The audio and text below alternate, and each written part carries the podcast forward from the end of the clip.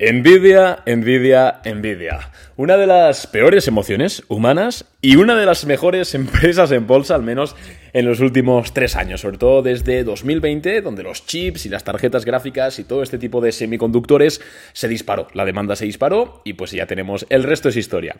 Ayer las acciones de Nvidia, bueno, la empresa presentó resultados empresariales correspondientes al primer trimestre de 2023 y saltó un 30% en bolsa after hours. Eh, sí, dirás, bueno, no, no es la primera empresa que yo veo saltar un 30% en after hours. ¿Por qué haces un episodio dedicado a Nvidia 100%? Bueno, lo que pasa es que Nvidia a diferencia de otra empresa que pueda saltar un 30-40% en after hours por unos buenos resultados, es una empresa que capitalizaba antes de la subida de hoy, os lo voy a decir ahora porque lo tengo aquí apuntado, tengo la chuleta, capitalizaba 755 mil millones de dólares. ¿Vale? Es decir, para que una empresa de 750 mil millones de dólares salte un 30% adicional, el dinero que, hay ahí es, bueno, es increíble. O sea, tiene que entrar una de dinero que es prácticamente que no, ninguno de nosotros podemos imaginárnoslo. Casi 200 mil millones de dólares, un poquito más. Entonces, en este episodio vamos a, vamos a ver un poquito qué está pasando con Nvidia y vamos a responder a la pregunta que todo el mundo está esperando. ¿Es una buena idea de inversión las acciones de Nvidia o de lo contrario, es una buena idea de inversión ponernos cortos en Nvidia, es decir, apostar a que cae? Vamos a ver un poquito los resultados eh, que presentó ayer, no tanto en detalle porque creo que no es lo importante, sino vamos a ver el devenir que tiene la empresa y a ponerlo un poco en, en contraste con su valoración actual. En primer lugar, quiero dar un dato interesante, no, tampoco es, no es que sea muy revelador, no es que sea algo clave, pero sí que es eh, muy interesante para entender la dimensión de la subida after hours. Y es que ayer Nvidia, en esta subida del 30% después de presentar resultados, agregó más dinero en capitalización de en cuanto a capitalización de mercado se refiere, estos 200 mil millones de dólares, que todo lo que ha ganado la empresa de beneficio desde, 2000, desde 2002. ¿Vale? O sea, si tú sumas todas las ganancias que ha tenido Nvidia desde 2002 hasta 2023, da un número inferior al que agregó ayer en capitalización bursátil después de esta subida del 30%. Para que te hagas una idea de la bestialidad de la cual estamos hablando. Nvidia actualmente está cotizando a 250 veces eh, cash flow, ¿vale? Free cash flow. Barbaridad, o una auténtica barbaridad. Y a nivel de PER está cotizando a 220. Lo he dicho ahora de memoria, o sea, lo he dicho de a ojo porque eh, en Webull me está marcando la valoración de al cierre, ¿vale? Sin tener en cuenta la subida del 30%. Así que más o menos la valoración estará alrededor de 200 veces beneficios, 220 veces PER. Y forward, pues unas 70-80 veces. A ver, claramente es una empresa que está sobrevalorada, o sea, esto es algo claro. De hecho, me recuerda muchísimo al caso de Tesla en 2021. Recordemos que, bueno, si echáis para abajo podéis ver bastantes episodios míos de este mismo podcast eh, donde yo comento las acciones de Tesla y donde comento que pues, es una acción que a ciertos precios estaba ridículamente sobrevalorada. Y eso que Tesla, ojo, tenía más potencial de crecimiento que Nvidia. Ahora veremos por qué. Pero bueno, Arnau, ¿por qué han saltado un 30%? Las acciones de Nvidia. ¿Y por qué ha ocurrido esta barbaridad? Bueno, pues en primer lugar hemos tenido unos resultados empresariales mejores de lo estimado en líneas generales, tanto en EPS como en ventas, hasta aquí normal. Y sobre todo, el guidance, es decir, lo que la empresa cree que va a ganar en los futuros trimestres, se ha aumentado por encima de lo que esperaban los analistas. Es decir, la empresa cree que va a ganar más dinero que el que creía hace tres meses. Entonces esto siempre es lo que afecta más positivamente a los resultados empresariales. Pero Arnau, ¿qué pasa con Nvidia? ¿Por qué Nvidia ahora mismo está haciéndolo tan bien y otras empresas de chips, como puede ser AMD, aunque no lo esté haciendo absolutamente nada mal, no está ni de lejos al mismo nivel de, Nvidia? De hecho, acabo de mirar AMD y está subiendo un 10%, solo porque Nvidia sube un 30%. Así que, ojo, Intel, a ver, Intel, y NTC, Intel no creo, ¿no? Ah, Intel cae un, 0,14. Bueno, ¿Por qué Nvidia? Bueno, en primer lugar, Nvidia está, aunque tiene muchas líneas de negocio, está especializada en lo que son tarjetas gráficas. Las tarjetas gráficas, aparte de para jugar videojuegos, se necesitan para eh, equipos de gran capacidad de computación. Y pensemos, ¿qué equipos requieren gran capacidad de computación? Pues correcto, los equipos de generadores de inteligencia artificial. Aunque luego se vayan a. lo, hagan a través de remoto, porque no, no, sé si sabéis cómo funciona ChatGPT en líneas generales. Bueno, ahora mismo un ingeniero informático me va a querer matar. Pero básicamente, cuando tú accedes a ChatGPT, no se ejecuta en tu ordenador, sino que se ejecuta en una máquina virtual que está pues, en una granja de servidores con ordenadores súper potentes. Y luego, pues a ti te devuelven la información. Es decir, no se ejecuta en tu ordenador, sino que se ejecuta en un ordenador de un servidor, yo que sé, en Montana, Estados Unidos, me lo invento, y a ti te devuelven los resultados. Entonces, Nvidia, los chips de Nvidia son súper potentes y son súper necesarios para este tipo de ordenadores que procesan todo el tema de inteligencia artificial. Y con el boom de la inteligencia artificial, pues la demanda de este tipo de chips ha subido muchísimo. Además, esto no es la primera vez que sucede, sino que en 2020 y 2021 también vimos algo similar. Es cierto que causado por otra razón, no por la IA, sino por el tema de la pandemia, de que ahora todo el mundo empezó a comprar eh, pues ordenadores, empezó a comprar nuevos móviles y al final hubo un efecto de sobredemanda que hizo que los precios se disparasen y por eso acciones como Nvidia, AMD, etcétera, subieron tanto pero al final es algo no igual, pero sí bastante parecido. Entonces, esta es la razón principal por la cual Nvidia sube. ¿Por qué? Porque la inteligencia artificial está disparando al alza la demanda de chips.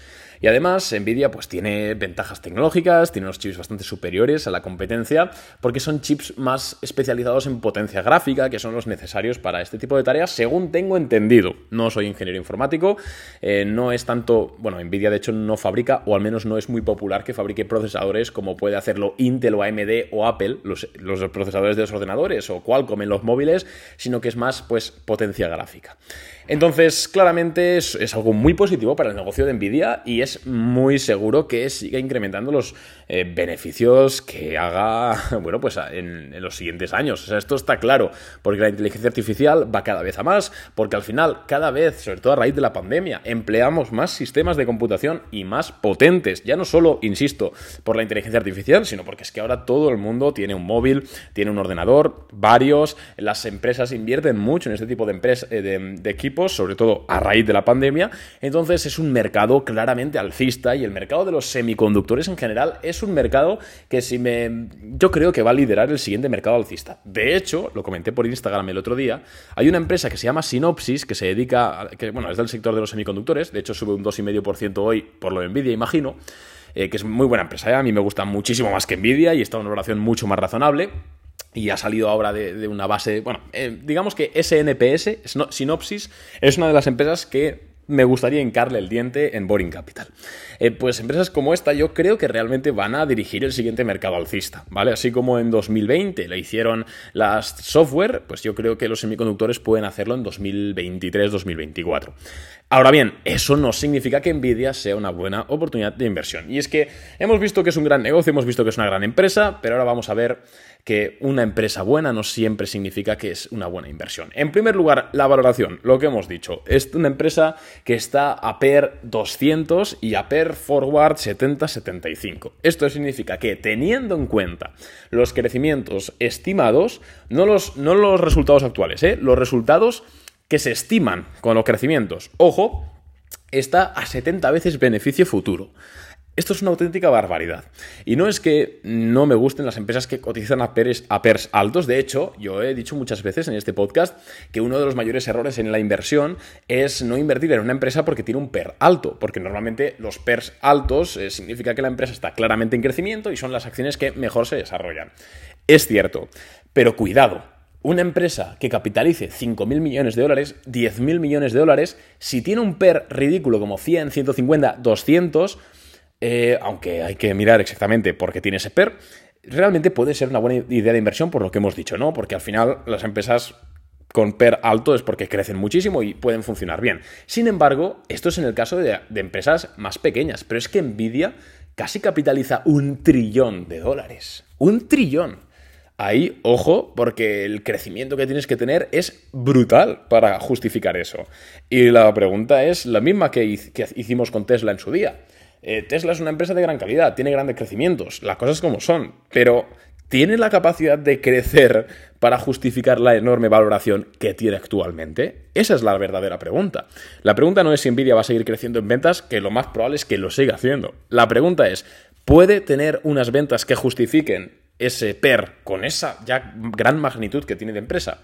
La respuesta aquí es más complicada y mi opinión es que no. Entonces, eh, ¿compraría acciones de Nvidia ahora mismo? No compraría acciones de Nvidia ahora mismo, en primer lugar por lo que hemos dicho de que la valoración es ridícula y también porque es que hoy está saltando un, un 25%, no sé si son máximos históricos, voy a comprobarlo.